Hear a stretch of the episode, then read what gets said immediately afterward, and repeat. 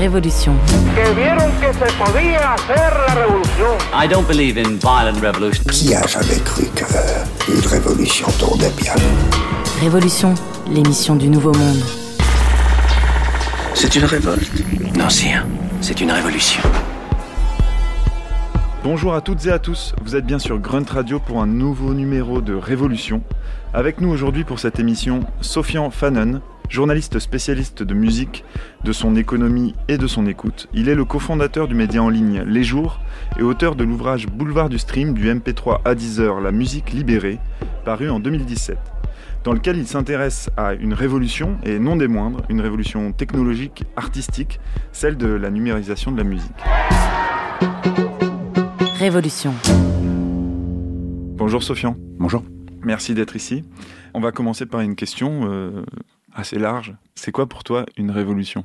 C'est un moment euh, souvent un peu indéfini, souvent un peu... euh, en fait, on s'en rend compte après. La plupart du temps, c'est ça qui, fait la, nature particulière d'une révolution, mais qui change violemment le cours des choses. Et le mot violemment euh, est important, je pense, dans, là-dedans, parce qu'il y a rarement des révolutions douces, ou alors c'est des fausses révolutions peut-être, ou c'est des révolutions en devenir, mais voilà, c'est un moment où on se dit, ah ouais, en fait, c'était pas pareil avant. On vient de vivre quelque chose, euh, on vient de vivre quelque chose qui est une révolution, parce que euh, le moment qu'on vit aujourd'hui est vraiment différent du moment qu'on vivait auparavant. Donc il y a vraiment ce, oui, cette idée de bouleversement, et en même temps, euh, toi, la révolution que tu as étudiée, et d'autres révolutions sont comme ça, c'est aussi quelque chose qui s'inscrit dans le temps, qui se fait étape par étape. En fait, c'est une double révolution euh, que je décris. C'est vraiment une révolution en deux temps. Euh, c'est un peu comme euh, la Révolution française, euh, Napoléon Bonaparte. C'est la compression de la musique et la libération de la musique sur Internet euh, entre le milieu des années 90 et le, et le début des années 2000. Puis la révolution du streaming, qui est une révolution de l'écoute, une révolution de l'accès à la musique, une révolution de la promotion de la musique, etc. C'est très vaste. C'est deux révolutions qui s'emboîtent et qui sont absolument majeures et qui sont, il faut bien en, en- en prendre euh, conscience, cette double révolution, c'est le moment le plus dingue et le plus euh, et le changement le plus majeur dans l'histoire de la musique et de l'écoute de la musique et de l'accès à la musique et donc de l'économie de la musique depuis la révolution euh, du début 20e qui était le disque enregistré et la radio. Il y a eu aussi comme ça une double révolution au début de, Oui, à un siècle du 20e d'écart, siècle. euh, Voilà. à un siècle d'écart, on est sur la, la, la même. euh, Sur la même magnitude. Voilà. Euh, C'est-à-dire on, on peut ressentir aujourd'hui ce qu'a dû être, il y a 100 ans, l'arrivée du gramophone et de la radio. Voilà, l'arrivée la de la- une, une technique et puis une, la musique enregistrée et un mode de et diffusion. un mode de diffusion. Exactement. On est vraiment dans cette magnitude-là, des choses qui se répondent à un siècle d'écart, et on réalise ça, en fait, petit à petit. Eh ben, on va remonter euh, cette histoire et on va commencer par écouter une, une archive qui va nous faire remonter ce, l'histoire de cette révolution-là.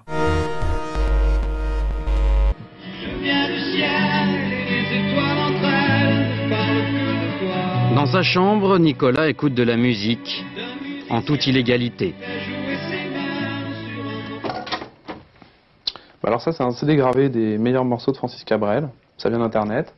Qualité CD, gratuit. Et c'est illégal. Euh, c'est censé être illégal.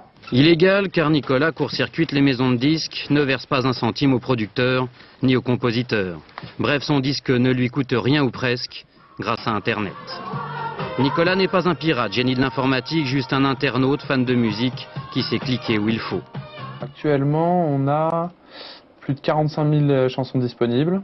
Je tape euh, le nom euh, de l'artiste ou le titre d'une de ses chansons, au choix. Ensuite, je lance la recherche. Alors donc là, j'ai les résultats. Je lance le téléchargement. 13 minutes plus tard, la chanson est en mémoire dans son ordinateur, elle provient de la discothèque d'un autre internaute. Ici, on s'échange les chansons à l'échelle planétaire grâce au système MP3. En clair, la musique est compressée par un logiciel pour passer par Internet. Ensuite, il ne reste plus qu'à la graver sur un CD. Bah, en fait, euh, moi avant, j'allais à la FNAC avec, euh, avec un portefeuille plein de billets. Maintenant, j'y vais avec un papier et un crayon. Donc voilà, une archive de euh, l'INA et euh, je l'ai choisi parce qu'en fait, c'est un peu un condensé de, tout le début de ton, ton livre, hein, des premiers chapitres. Ce que tu rappelles, c'est que la révolution du numérique, elle arrive à un moment où il y a un objet qui s'appelle le CD et où il y a une industrie, l'industrie de la musique, qui est à son apogée. Enfin, jamais, à travers cet objet, elle n'a dégagé autant de bénéfices et de, et de profits. Ça arrive à un moment où euh, tout est prêt pour l'effondrement, en fait, de l'économie euh, et de l'objet, du format CD tel qu'il existe. Sur le moment, déjà, il y avait des gens qui alertaient sur le côté bulle du CD. C'est-à-dire que le CD, il apparaît au tout début des années 80, euh, d'ailleurs, parenthèse, rejeté par l'industrie du disque au début, euh, comme tous les nouveaux formats, l'industrie commence toujours par rejeter ce qu'on lui propose. Ça devient une sorte de poule aux œufs d'or, c'est-à-dire que les revenus sont démultipliés, mais par, c'est de l'ordre de 10, hein. on est vraiment dans une sorte de... de... Parce que tout à coup, le, la fabrication du, du CD revient à rien, et Ouais. par contre, le prix de vente reste à peu près le même. C'est même plus cher. Et c'est même plus cher. C'est-à-dire qu'il y a un double effet. Euh, le CD, c'est un bout de plastique qui est reproductible très facilement, de façon industrielle, beaucoup plus rapidement et facilement qu'un disque vinyle. Le pressage est plus facile, c'est plus, plus, plus rapide, c'est plus léger, ça se transporte plus. C'est-à-dire que dans, dans un camion, vous mettez euh, cinq fois plus de CD que de vinyle. Dans un magasin, vous mettez, vous en mettez cinq fois plus. Et en plus, les majors américaines ont été condamnées après coup pour s'être entendues sur un prix du CD plus élevé que le prix du, euh, du vinyle, qui s'est répercuté en Europe après. Ça a été un, effet mondial. Donc on a monté le prix du disque en CD en vendant un objet futuriste. Quand le CD surgit au, tout début euh, des années 80, c'est le futur. On est vraiment, euh, la décennie 80 est, est fascinée par les années 2000 qui arrivent. C'est l'époque de Retour vers le futur. On est appelé Blade, Runner, Star Wars. C'est une décennie fascinée par le futur. Et le CD arrive avec ce côté irisé, très futuriste, etc. Donc c'est l'objet parfait. Regardez bien ce disque. Ce disque, c'est en principe le disque de l'avenir, un disque numérique, inusable ou presque. Il ne rentre en contact avec aucun objet, puisque c'est un rayon laser qui le sillonne. Il faut pour cela un appareil adéquat, en vente depuis hier dans les magasins de ici. L'apparition de ce matériel représente un bouleversement profond dans le monde de la musique et de la haute fidélité. Plus que cela encore, c'est le symbole d'une nouvelle forme d'industrie, celle des technologies de pointe appliquées au loisir. Ce petit disque de 12 cm de diamètre seulement permet l'enregistrement d'une heure de musique, d'où son nom de compact disque. À côté de lui, le traditionnel 33 tours fait déjà figure d'ancêtre.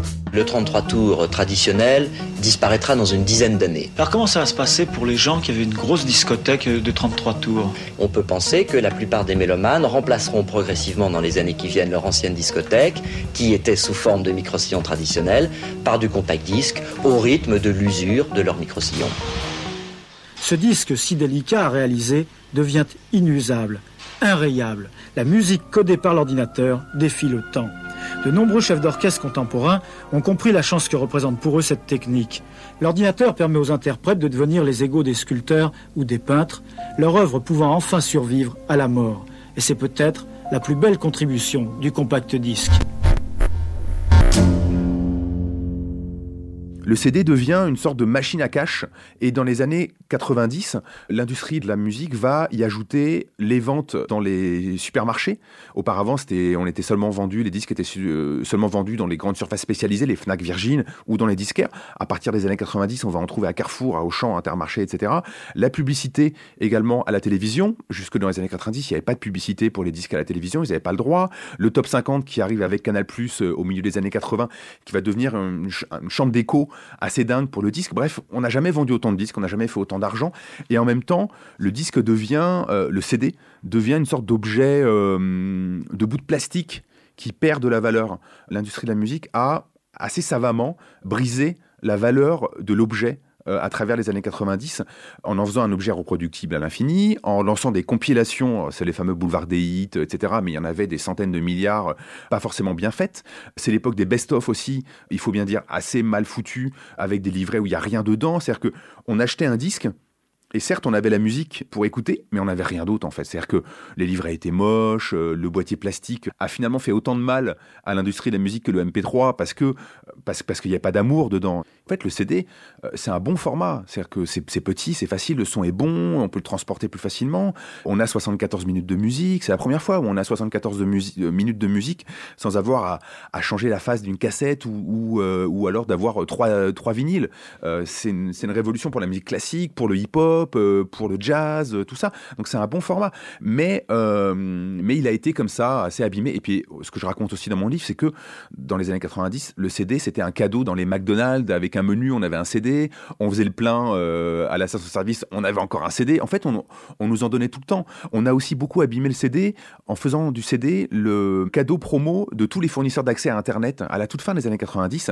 euh, AOL, CGTEL, etc. Tous les premiers fournisseurs d'accès à Internet les distribuaient, mais dans la rue, les gens vous en donnaient sur le marché des trucs AOL. Moi, j'en avais chez mes parents, on avait des piles entières de CD AOL avec des accès à Internet, avec 30 minutes d'accès, etc., etc. Et en fait, le CD devenait une sorte euh, d'objet industriel lambda qui a été beaucoup déconnecté de la musique et qui a beaucoup abîmé la musique en tant qu'art et l'objet musical et aussi cette façon aussi de vendre des albums euh, avec, euh, avec deux bons morceaux, très clairement, mais de les mettre dans un album qu'on devait acheter euh, 150 francs, euh, et c'était beaucoup d'argent, 150 francs à l'époque, sans faire attention en fait aux auditeurs. Et du coup, on achetait le disque pour les deux tubes de tel artiste, et puis en fait, le reste du disque était vraiment pas bon parce qu'il n'avait pas été bossé, parce que c'est une époque où l'industrie de la musique voulait absolument vendre des albums, voulait vendre ses disques chers, donc elle vendait des albums plutôt que des CD de titres qui étaient un peu cachés dans les, dans les rayons, mais sans penser des albums, sans euh, vraiment euh, jouer le jeu. C'est-à-dire un, album, euh, c'est génial un album si c'est si c'est intéressant, euh, si ça a été travaillé. Alors, il y a des albums ratés, etc. Mais au moins si ça a été travaillé, on dit bon, il est pas terrible ce disque, mais au moins ça a été bossé. J'ai pas j'ai pas de problème avec l'artiste. Mais quand on a le disque euh, et qu'en fait il y a deux bons morceaux et que le reste c'est vraiment du remplissage avec des reprises pourries, ça brise le lien de confiance avec l'artiste déjà parce que c'est lui qu'on connaît euh, en priorité et avec l'industrie de la musique euh, qui est une sorte de nébuleuse, personne ne sait ce que c'est, mais euh, tout le monde savait que euh, on se faisait un peu arnaquer dans les années 90. Et tout ça a fait que quand alors les premiers graveurs de CD, on, Voilà. on, on parlait du CD dans les dans le dans le reportage, quand les premiers graveurs de CD arrivent, puis après le MP3, etc. Tout est prêt pour que les gens n'aient plus vraiment envie d'acheter des disques parce que déjà ils avaient déjà plus grande valeur.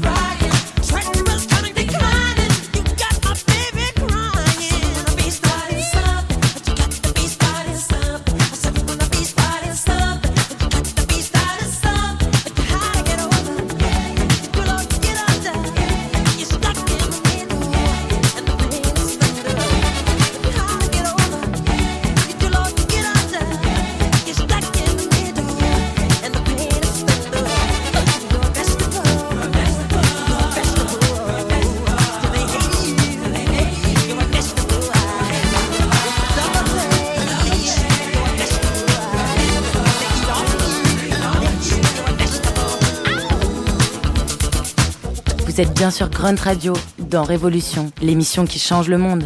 Michael Jackson, Wanna Be Starting Something, qui ouvre l'album Thriller, l'album le plus vendu de l'histoire de la musique, une manière d'illustrer cet apogée du CD dont on parlait. On est toujours avec Sofian Fanen, et on va maintenant aborder un nouveau venu, un élément qui change tout, en 1999, Napster. le MP3. Deux lettres et un chiffre qui font trembler l'industrie du disque. MP3, c'est un nouveau format de compression. Il permet de faire passer de la musique par Internet. Du coup, les internautes s'organisent, s'échangent des musiques, et pour se rencontrer, ils disposent même d'un supermarché virtuel, nom de code, Napster. Alors donc tout à l'heure on a vu euh, dans, notre- dans le magasin euh, le disque de Céline Dion. Donc j'avais le choix entre l'acheter ou maintenant le télécharger via internet grâce à un logiciel qui s'appelle Napster. C'est une, une bourse d'échange internationale de musique. Par exemple à l'heure actuelle il y a plus de 1300 personnes qui sont connectées euh, et qui proposent un total de 106 000 chansons disponibles en téléchargement. Gratuitement. Gratuitement bien sûr.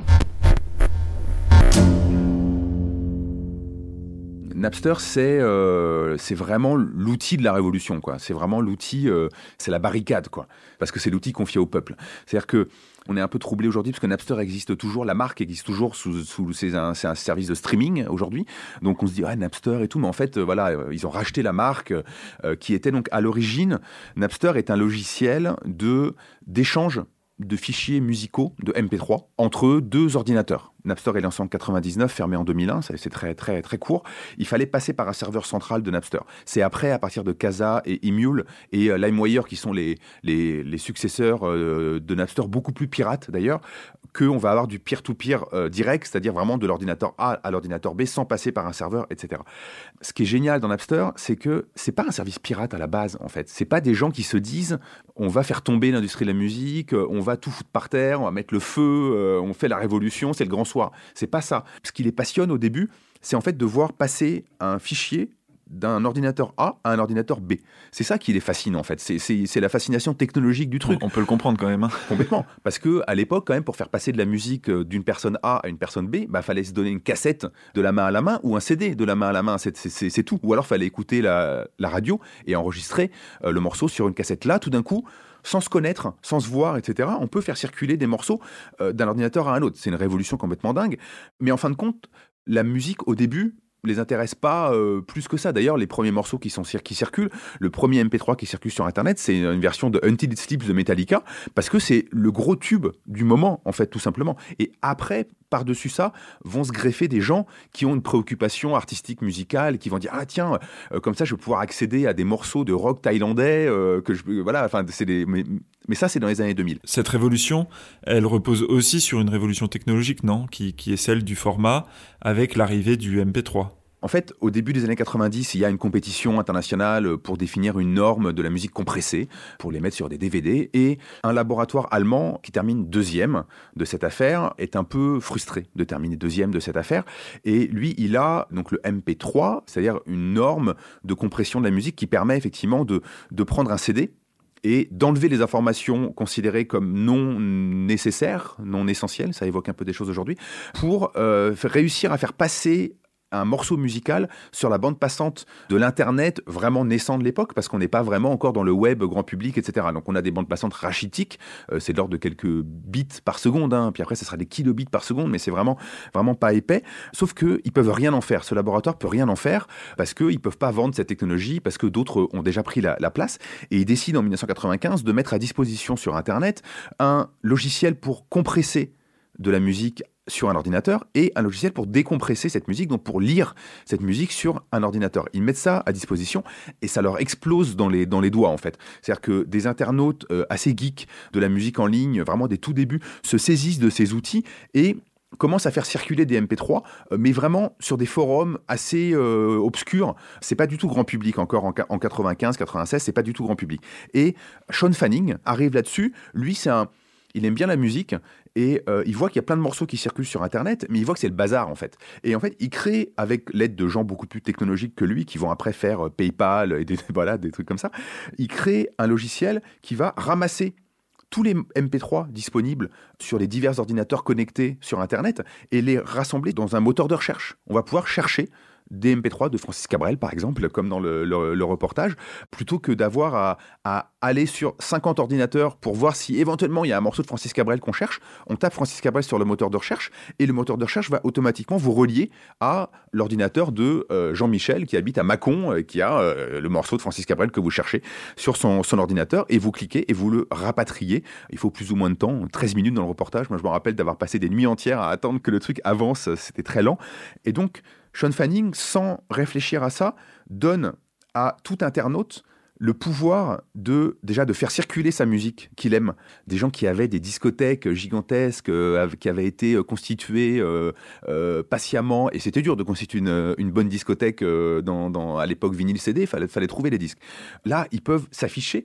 Donc on peut faire circuler, on peut dire venez chez moi voir ma musique, etc. On peut mettre à disposition des disques qu'on pense importants, qui sont importants pour nous. Chacun fait, circuler sa musique. Et tout d'un coup, la distribution de la musique qui était l'affaire de l'industrie de la musique, tout d'un coup, cette distribution devient non plus verticale mais horizontale et est dans les mains des auditeurs.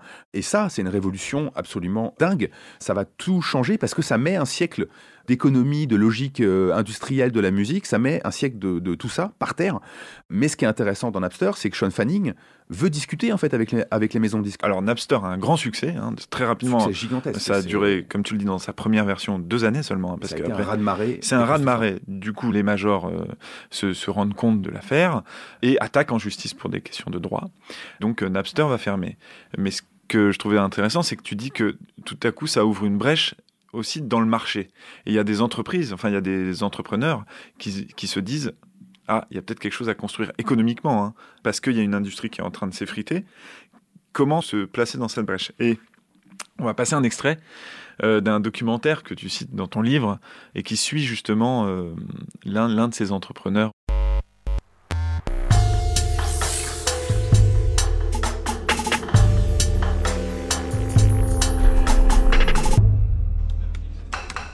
Et Silver Aïla Ça va On est tous là Eh bien, comme tous les lundis, ou quasiment tous les lundis, euh, merci d'être là. Deux mots sur euh, euh, les résultats. Nous allons valider la- l'arrêt du premier exercice, qui se solde donc, comme nous l'attendions, par une perte de 18,8 millions de francs, inférieure à nos prévisions. Donc nous avons, merci Laurence d'avoir si soigneusement verrouillé des comptes de l'entreprise. Est-ce que vous avez des questions? Je trouve que on est, on est, on est moins interactif qu'on l'était autrefois. Est-ce que vous avez compris où on va? Et comment on y va? C'est la question. Parce que parmi tous les choix, où on va? Mais si, mais comment? C'est c'est- Quelle est la, mé- la méthode pour choisir le chemin?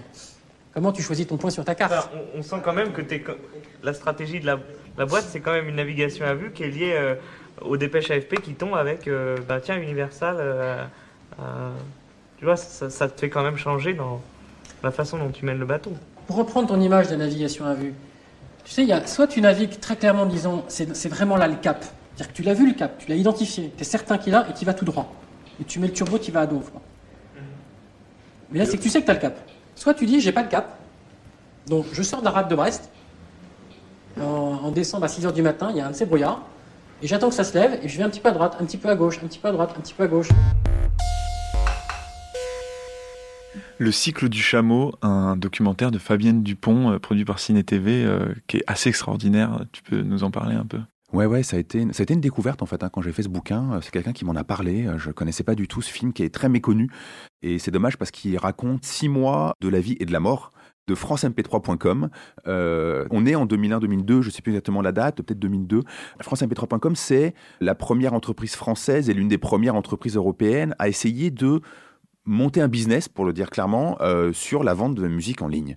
C'est l'histoire d'un entrepreneur, euh, comme on dit aujourd'hui, qui a. Alors c'est, vraiment le cliché. Hein. Il était trader à la défense et il plaque tout et il cherche un, il cherche un nouveau truc. euh, Il cherche un truc qui peut marcher et euh, il se retrouve en Corée du Sud parce que parce qu'il se trouve qu'une partie de sa famille euh, est là-bas et il découvre le premier baladeur euh, euh, MP3 et il, ramène le premier baladeur MP3 en France en essayant de le vendre à Carrefour, à, Darty, tout ça, qui lui disent ouais c'est hyper cool votre truc mais on met quoi dedans quoi? Parce qu'il n'y a, a pas d'offre légale.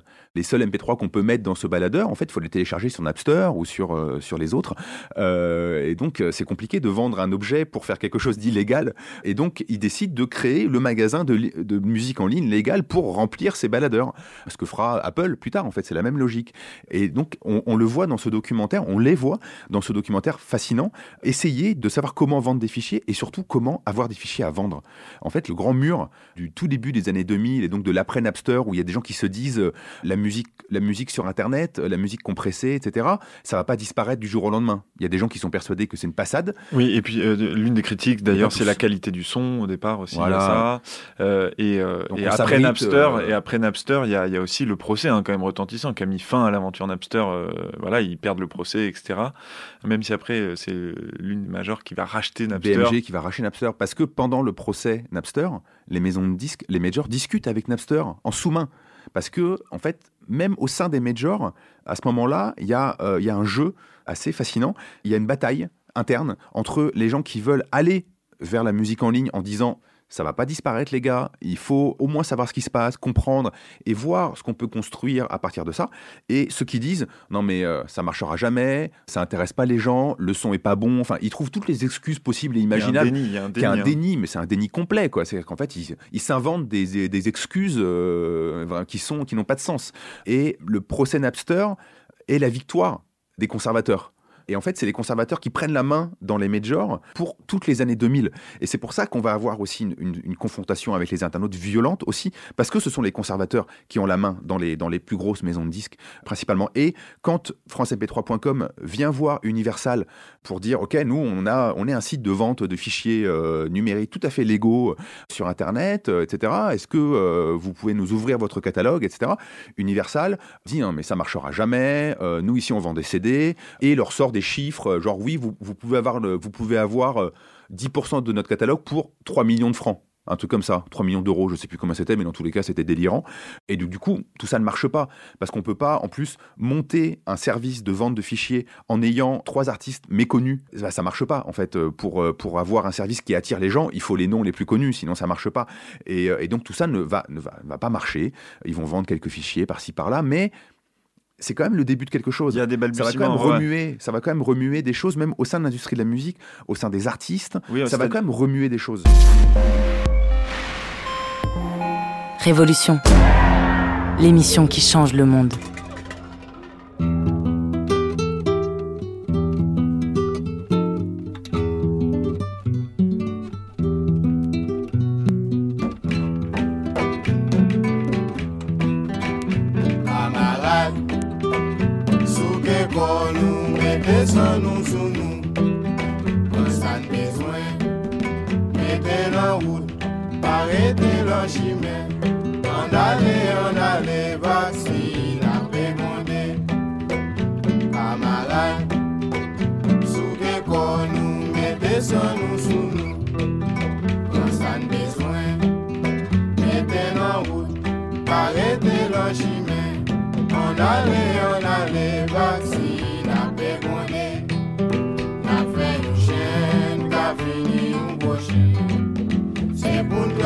Travay pou peyi a kabel Vaksin konde, on ale, se nou lwele Se pou n travay pou peyi a kabel Vaksin konde, on ale, se nou lwele Prends pi quoi nous viens ou viens pelle nous en aller.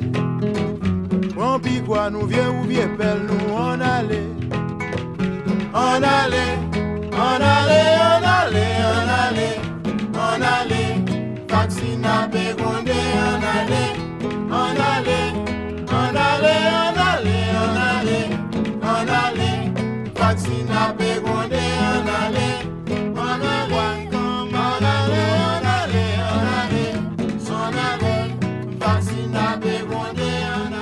Atis indépendante, camarade, donc euh, le choix de Sofian Fanon avec qui nous sommes. Pourquoi ce choix? C'était pour parler d'un label qui me tient euh, vraiment beaucoup au cœur, qui surgit dès qu'on parle de révolution. C'est un label qui s'appelle Paredon Records, un label américain qui aujourd'hui est, euh, est géré par le Smithsonian Institute et son label Folkways. Donc c'est vraiment devenu une institution. En fait, c'est rentré dans le patrimoine culturel américain.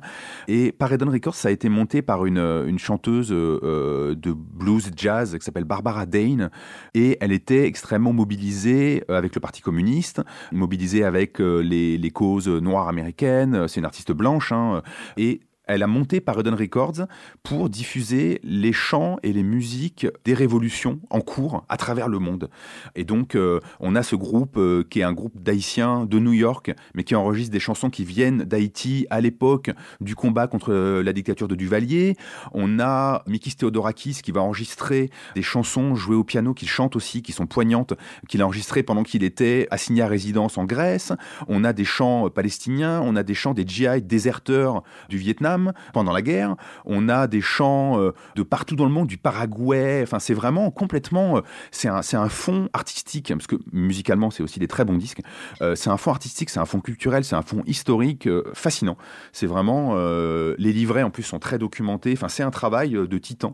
Et c'est vraiment un label modèle qui alliait ambition musicale et réalité sociale, économique, politique du moment, vraiment avec un courage dingue, parce que sortir des chansons des GI déserteurs euh, en pleine euh, guerre du Vietnam, c'était euh, mal vu. Déjà, être communiste, c'était déjà mal vu. C'était vraiment de la provocation, de la mobilisation politique et tout. C'est assez dingue vu d'aujourd'hui. Vraiment, Paredon Records, c'est un label qu'il faut... tous les disques sont disponibles sur les plateformes de, streaming, d'ailleurs. hein. Ils, sont, ils sont bien distribués. Mais il manque les livrets. C'est un peu le problème du streaming. Et il manque tout ça, toute cette dimension historique. Mais vraiment, magnifique label. Magnifique recommandation, Paredon Records. Tu parlais de streaming et c'est justement ce dont on discutera dans la seconde partie de notre entretien, lors de la prochaine émission, dans deux semaines, où l'on continuera à traverser cette grande révolution technologique et artistique de la musique numérique ou de la numérisation de la musique. Révolution. Un grand merci, Sofian. On se retrouve la semaine prochaine donc. Un grand merci à Mathéus Desmacedo pour son aide et à Guillaume Giraud pour la réalisation de cette émission que vous pouvez retrouver en podcast sur toutes les plateformes. À très vite sur Grunt Radio.